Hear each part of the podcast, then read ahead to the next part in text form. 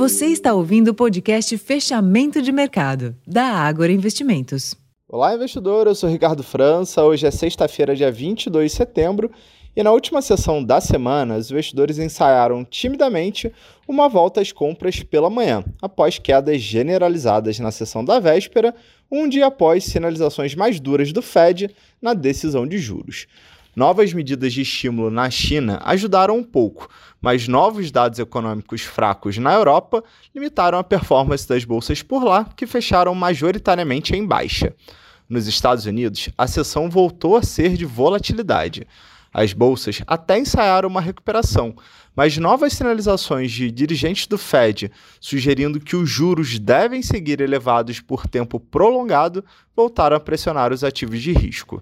No Brasil, a alta do minério de ferro ajudou a impulsionar as ações da Vale, mas o Ibovespa teve comportamento fraco, ainda sob pressão do ambiente externo e preocupações com o cenário fiscal local.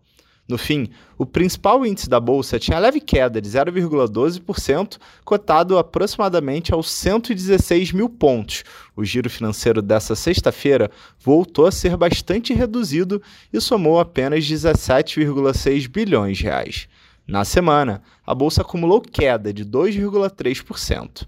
Na próxima semana, a agenda no Brasil reserva a leitura do IPCA 15 e o IGPM, ambos de setembro. No exterior, saem os dados de inflação na Europa e leitura do PIB nos Estados Unidos. Esses foram os destaques da sessão dessa sexta-feira. Eu vou ficando por aqui.